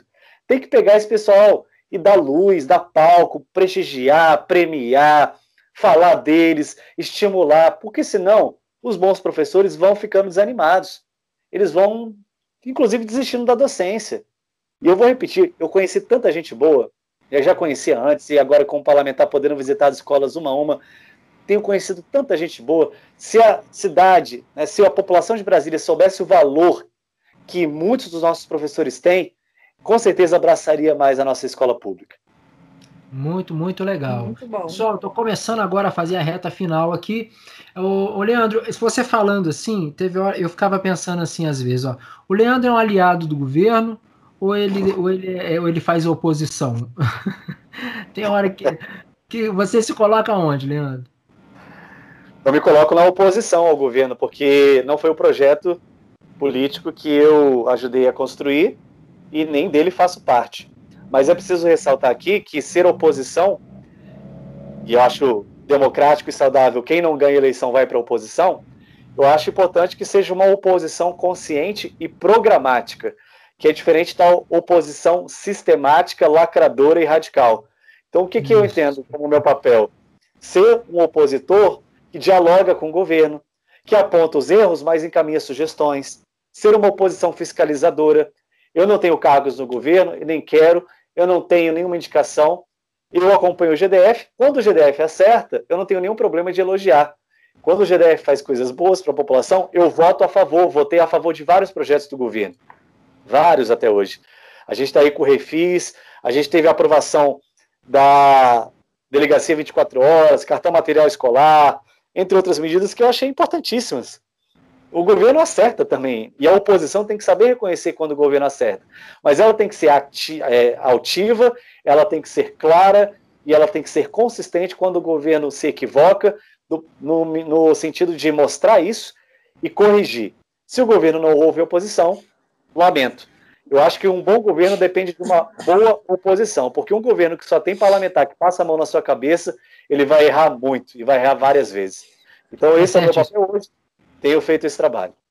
Muito legal. Olha só, eu queria que você voltasse um pouquinho na questão da emenda parlamentar. É, tem uma coisa que às vezes eu não entendo muito bem numa emenda. É, às vezes chega uma emenda parlamentar, mas ela não. A administração fala assim, mas a gente não tem projeto e aí esse dinheiro acaba voltando novamente para a União. É, o deputado, o, o, o, Leandro, ele pode é, dar o dinheiro da emenda e já dar junto o projeto para executar? Ou isso não pode, não cabe? Dependendo da situação, cabe, Kleber. Isso é importante você dizer, porque tem, às vezes, um deputado federal, ou distrital, ou deputado estadual, que diz assim: olha, botei 5 milhões na saúde. Legal. Para quê? Com qual finalidade? Qual era o projeto? Aí ele perde a emenda. Por que ele perde a emenda? Porque não existia um programa, um projeto específico para aquele dinheiro ser executado. Então, o que, que eu tenho feito? Até numa parceria com o governo, mesmo sendo oposição. Eu mapeei vários programas do governo que não tinham recursos suficientes para serem executados e comecei a ajudar aqueles que eu entendia serem positivos. Vou dar um exemplo aqui. A Emater, que é a nossa empresa de apoio à agricultura, Sim. ela tem dois programas muito bonitos. Um é de hortas escolares. E eu coloquei emenda. Então era um projeto que não tinha recurso, eu aportei recurso de emenda e ele está acontecendo. Ano passado a gente fez 10 hortas em escolas públicas, esse ano vão fazer mais 20. O outro projeto deles era da, do saneamento rural. A gente tem 4 mil famílias do DF na zona rural sem saneamento, usam ainda fossa negra, não tem a estrutura, e a gente está fazendo as fossas sépticas agora, para que eles possam, inclusive, produzir e vender esses produtos nas feiras, porque não podem se eles não tiverem esse requisito. Então, são programas do governo que eu, sabendo que existem e não tem recurso, eu vou lá e aporto. Agora, é, é preciso que a emenda seja desbloqueada pelo governo. Ano passado, Dos 11 milhões que eu tinha direito a dizer onde o governo gastaria, apenas 4 milhões o governo desbloqueou. Eu mandei 5 milhões só para as escolas públicas, 5,8 milhões só para as escolas públicas. Desse 5,8, o governo desbloqueou 3. Tem 2,8 milhões aí que ficaram reprimidos e as escolas aguardando, e estão aguardando ainda esse dinheiro chegar, e infelizmente não depende do deputado, não depende do parlamentar, depende do governo desbloquear essas emendas e fazê-las chegar lá onde foi destinado. Então, por isso que a gente pede também ao governo o bom senso e o cumprimento da lei, porque algumas emendas são impositivas, como educação, saúde, infraestrutura, e graças a uma emenda à lei orgânica minha, no ano passado, os gastos com crianças e adolescentes também são obrigatórios a partir de agora. E a gente vai fiscalizar esse ano. Se o governo não executar os recursos dessas áreas, a gente vai acionar na justiça porque é o descumprimento da lei. Legal, legal. Uh, eu queria puxar para um outro lado aqui rapidinho, que é essa questão do. O, no, no, seu primeiro ano de mandato, você economizou 1 milhão 243 mil é, 36 reais e 28 centavos né, no primeiro ano. E eu vi uma, uma um vídeo seu de você pedindo aí, é, colocando para a Câmara essa questão de enxugar aí os, os gastos, as regalias da Câmara. Fala um pouquinho disso para gente, Leandro. Como é que como é, é, isso é bem visto lá pelos seus colegas? Obrigado pela oportunidade de falar sobre isso, Kleber, porque é um tema que toca muito a população. Vejam, os mandatos têm um custo. É, a democracia tem um custo certo? Então a gente também não pode ir para o outro lado e dizer que não, vamos cortar tudo, acabar com tudo. Agora, na minha avaliação, existem alguns tipos de gastos da Câmara Legislativa, como do Judiciário também, esses auxílios indecentes dos juízes, é, alguns gastos supérfluos do Executivo com diárias e passagens. Na Câmara também tem alguns que eu considero fundamentais de serem revistos. Por exemplo, verba indenizatória. Para quem não sabe, verba indenizatória é um recurso que todo deputado tem no valor de 15 mil reais por mês para custeio da atividade parlamentar. Por exemplo, combustível, aluguel de escritório, consultoria, serviços de comunicação, entre outros. Olha, aluguel de automóvel. Eu não uso essa verba. Eu nem acho que os deputados que usam de forma racional e prestando contas estejam errados, mas eu questiono o limite desse recurso. Por exemplo, Será que é justo um deputado usar R$ 1.800 de gasolina por mês? R$ 2.000 de gasolina por mês? Olha, eu uso o meu carro e pago a minha gasolina com o meu salário.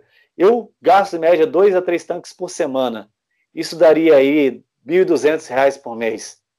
Pera lá, né? Vamos lá, nem se e eu ando pra caramba. Eu ando pra caramba, eu ando DF inteiro toda semana. É. Tá certo isso? Consultoria. A Câmara tem consultores concursados. Para que, que o deputado vai contratar consultoria externa? Para que, que o deputado do DF tem que ter escritório político? Eu acho até que, no caso dos deputados federais, quem conhece os gabinetes da Câmara Federal são pequenos, cabem lá quatro, cinco uhum. pessoas em média. Até faz algum sentido ter uma base, né, uma sala alugada. Agora, por que, que deputado distrital tem que ter escritório político? Eu não vejo é, justificativa para isso. Os nossos gabinetes são grandes. Os nossos gabinetes são grandes, cabe toda a equipe lá. Tem as salas das lideranças também, cabe lá o pessoal. A gente tem espaços comuns na Câmara, tem a sala de reuniões que pode ser utilizada. Enfim, então eu questiono alguns usos e limites dessa verba. Então estou propondo, estou apoiando, inclusive, tem um projeto de lei popular chamado Câmara Mais Barata. Eu fui voluntário na época, ajudei a coletar assinatura na rua. E esse projeto foi desmembrado lá na Câmara em três partes uma delas para verba indenizatória, outra para verba de gabinete, outra para verba de publicidade. Eu defendo principalmente a, a, revisão da verba indenizatória urgente. Se não for para extinguir, vamos reduzir né, e vamos colocar um teto mais racional para algumas finalidades. Ok, combustível, beleza. Sei lá, 500 reais por mês? Mil reais por mês no máximo? Não sei. Vamos fazer esse debate com a população? Qual que é o razoável? Verba de gabinete, que é a verba de contratação de pessoal. A verba de gabinete da Câmara Legislativa ela é maior que a verba de gabinete da Câmara Federal. Um deputado distrital tem 160 mil reais para contratação de pessoal, mais alguns cargos que a gente chama cargos de estrutura de gabinete. Na Câmara Federal são 106 mil. Então, por que não a gente fazer uma revisão disso também? Né, eu uso ali cerca de 50% da minha verba de gabinete. E tenho uma equipe super qualificada e, no meu entender, bem remunerada. A gente até fez alguns reajustes ali para algumas áreas, né? mas muito bem remunerada. Fiz a, fiz a seleção dos meus, meus profissionais, inclusive alguns deles com seleção pública, de forma muito criteriosa. Então, acho que é isso que a gente tem que buscar, né? É racionalizar o gasto. Não criminalizar, dizer que tudo que está lá sendo pago é, é, errado, não. Mas vamos racionalizar e, e, e entrar em sintonia com a população. Né? A gente está aí num momento de queda de arrecadação, população ficando desempregada. Eu acho que o legislativo tem que fazer gestos. Até propus nesse momento uma redução simbólica dos salários dos deputados em 30%. É, tomei muita pancada por causa disso lá dentro. Imagina. mas eu acho assim, pô, mas vai ser um, pô, mas vai ser um, um, valor irrisório. Você vai economizar ali, sei lá, um milhão de reais. Ok. Para o orçamento público parece pouco, mas a política também se faz com gestos. A política também se faz com sinais para a população. Olha, estamos cortando um pouco dos nossos salários porque nós queremos aqui nos alinhar e estar ao lado da população que neste momento está tendo perdas enormes. É isso, tem que ter um pouco mais de empatia com a população. Não adianta a gente querer que a população entenda as coisas, a gente tem que fazer o um movimento. E eu vejo como um movimento muito importante essa revisão. Então, para poder defender isso, eu dei o exemplo. Né? Não estou aqui me fazendo melhor, não acho que eu sou um deputado melhor do que os outros, de forma alguma. Todo mundo ali tem legitimidade, teve voto para estar tá lá. Mas para eu poder defender, era preciso que eu desse o exemplo, né? abrindo mão, e eu dei tenho defendido, não condeno meus colegas que fazem uso responsável, mas é preciso que haja uma razoabilidade nesse aspecto. Leandro, só fazendo até uma, uma, um acréscimo aqui, né? Essa a utilização da, das verbas, tanto a indenização, a indenização quanto a de gabinete, ela é assim é, é legal, mas até que ponto é moral, né? Assim, o, o, deputado, igual como o senhor falou mesmo, a utilização de dois mil reais de gasolina. Qual cidadão aqui do DF, a, a título de exemplo, utiliza dois mil reais de gasolina é, mensal, né? A não ser quem tem uma, uma um carro desse que faz 3,5 com litro aí, né? Talvez possa ser. E... eu queria até te parabenizar nesse sentido, assim, que eu vi, andei olhando aí as suas redes, seu site, estudando um pouco sobre você nesse, nesse tempo, e vi a sua fala muito coesa, assim, com sua atuação muito, muito coesa, inclusive, também, é, e é muito importante isso, né, a gente vê é, é a pessoa que faz, a pessoa que fala algo, faz igual e o discurso não muda, né, porque a gente tem hoje, hoje muita gente com a como uma política, como ser deputado somente como uma profissão, entrou lá para ganhar dinheiro e não quer o resto é porque tem que fazer, é, é obrigação. E eu não vejo isso assim em, você. Não fui seu leitor, não, não te conheci até pouco tempo atrás, assim, pelo, pelo de forma tão detalhada, né?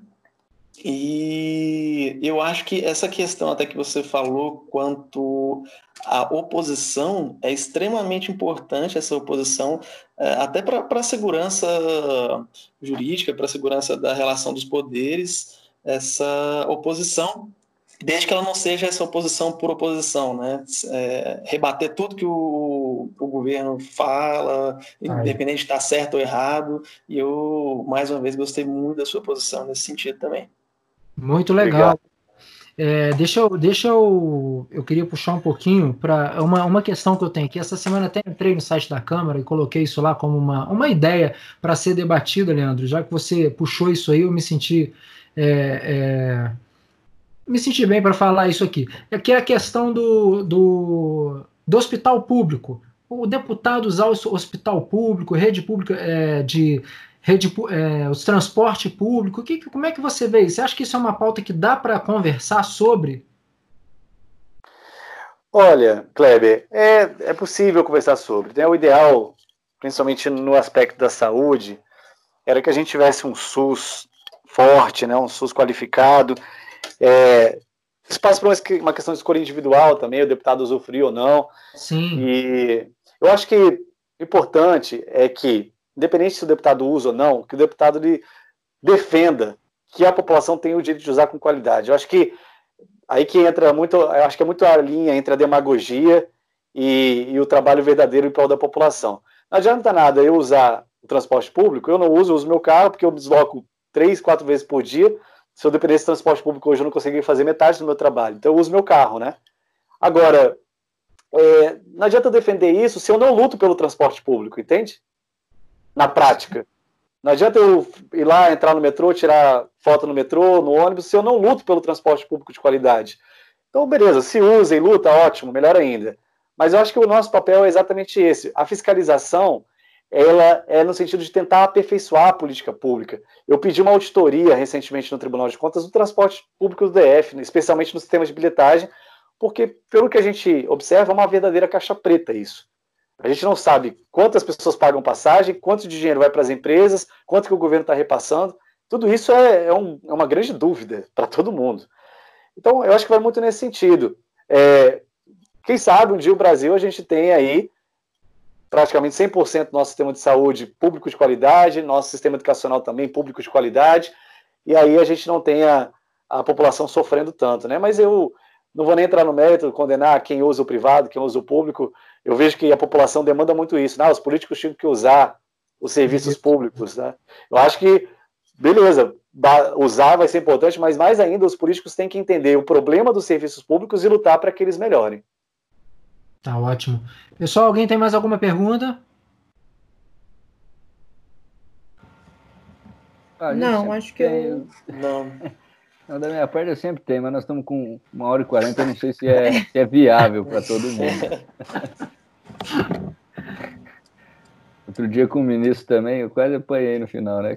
Ah, querendo acabar. Pode ser a última pergunta, ah, Leandro?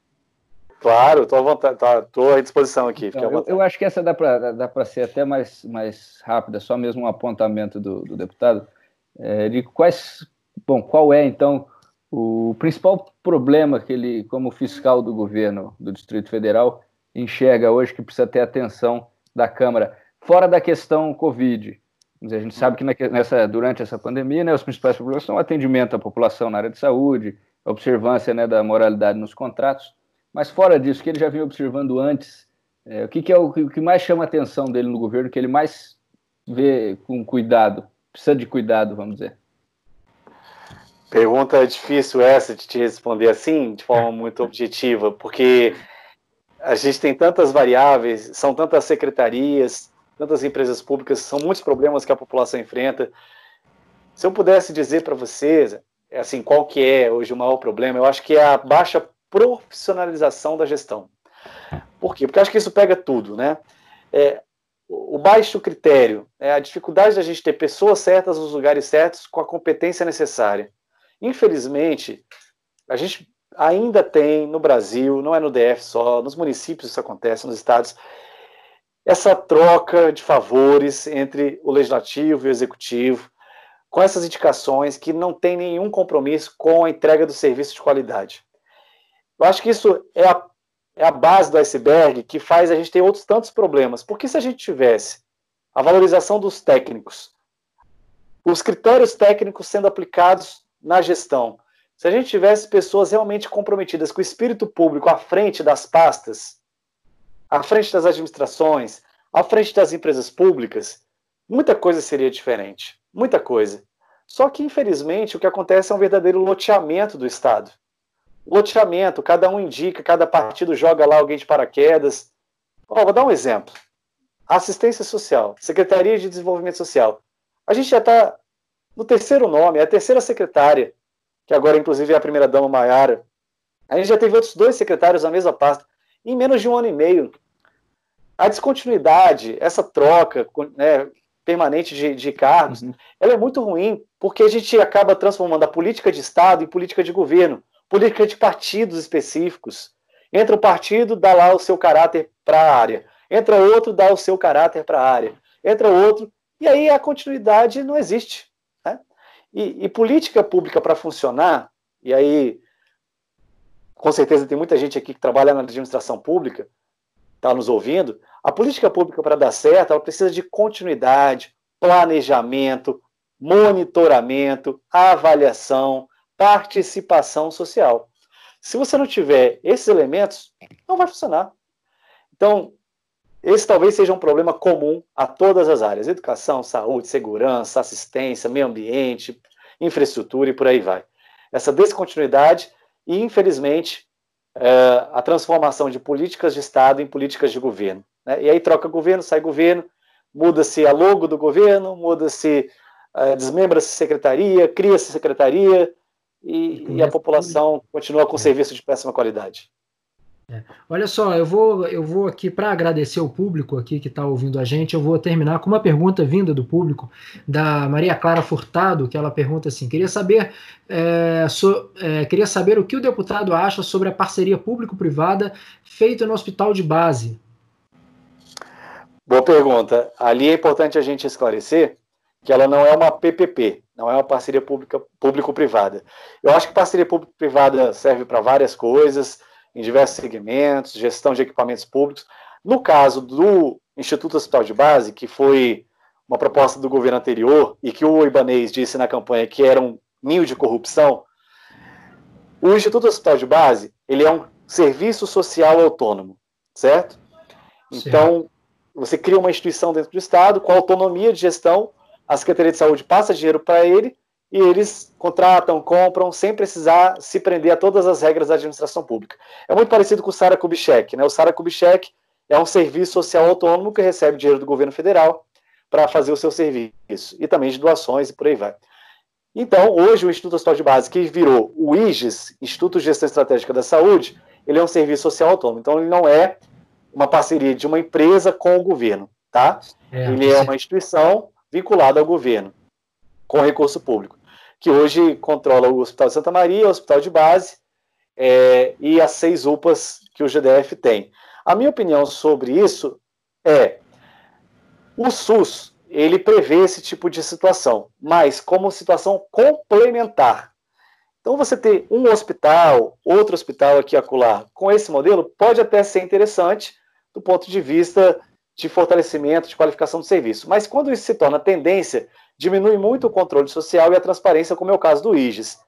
A gente já fez vários questionamentos ao IGES, por exemplo, salários de diretores que passam de 50 mil reais. A gente já questionou compras do valor acima do mercado. E recentemente questionei o acúmulo de cargos do diretor do IGES, como também secretário de saúde, o que ainda não foi desfeito. Então, diminui muito a capacidade de controle da própria Câmara Legislativa. Então, é preciso que não seja tendência, mas que seja exceção. O governo quer transformar em tendência eu sou contra. Ok, pessoal, queria agradecer a todos vocês. Deputado Leandro, muito obrigado. Que papo bom, viu? Se, puder, se eu pudesse aqui, a gente ficava aqui mais um tempo, porque foi muito bom esse papo, viu? Obrigado mesmo por você ter participado com a gente. Tá bom? Eu que agradeço, Kleber. Olha, vou te falar verdadeiramente aqui com toda sinceridade, sem nenhum tipo de, de demagogia ou puxar saco aí do, do, do trabalho de vocês. Mas foi uma das melhores entrevistas que eu dei até hoje, se não a melhor ah. deu a oportunidade de falar do que realmente importa, do que realmente importa para a população, o que realmente importa para Brasília, para Águas Claras, né? Eu sei que a população de Águas Claras é, é muito atenta, é uma comunidade de opinião, é um é. público muito instruído também, né? Uma população de alta, alta capacidade educacional, alta capacidade de, de julgamento, de averiguação do que acontece no poder público. E dizer que a gente está na parceria aqui com a comunidade, né? A gente tem escutado muito Águas Claras, recebo muitas mensagens dos moradores daí. E no que eu puder colaborar para Águas Claras ser um lugar melhor, eu vou colaborar. E assim como eu tenho feito com outras regiões do Distrito Federal. Eu estou totalmente à disposição, sempre, a qualquer momento, para prestar esclarecimento, para dar informação, para poder conversar com vocês. Foi muito boa a entrevista. Agradecer aqui ao Eumânio, Agradecer a Camila, ao Zé Alberto pelas perguntas que foram muito boas, muito bem feitas, de altíssimo nível. E a você pelo programa, que foi incrível. Ah, obrigado demais. Camila, seu boa noite para a turma aí.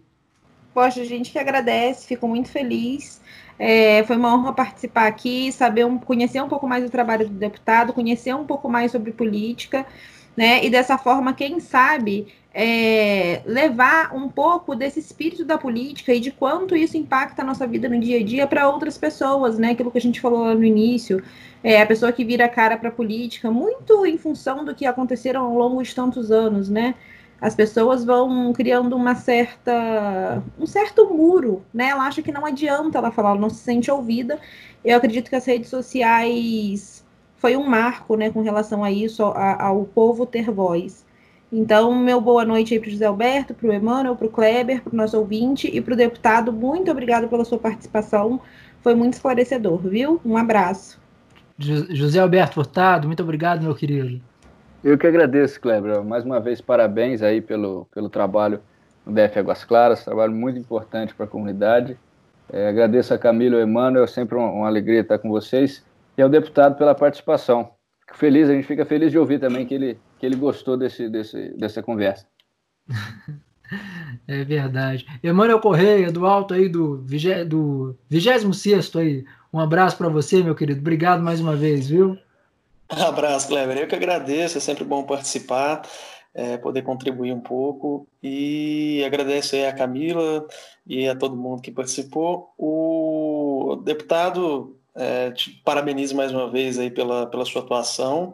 E digo aos, a quem nos ouve aí que fiquem à vontade aí para poder é, pesquisar sobre o deputado, não só sobre ele, mas é, sobre outros, para que possam entender melhor o que está sendo feito no DF ou o que, que não está sendo feito e ver a pauta de cada um aí para que possamos nos interessar por, por, política de uma forma mais é, estudiosa, digamos assim.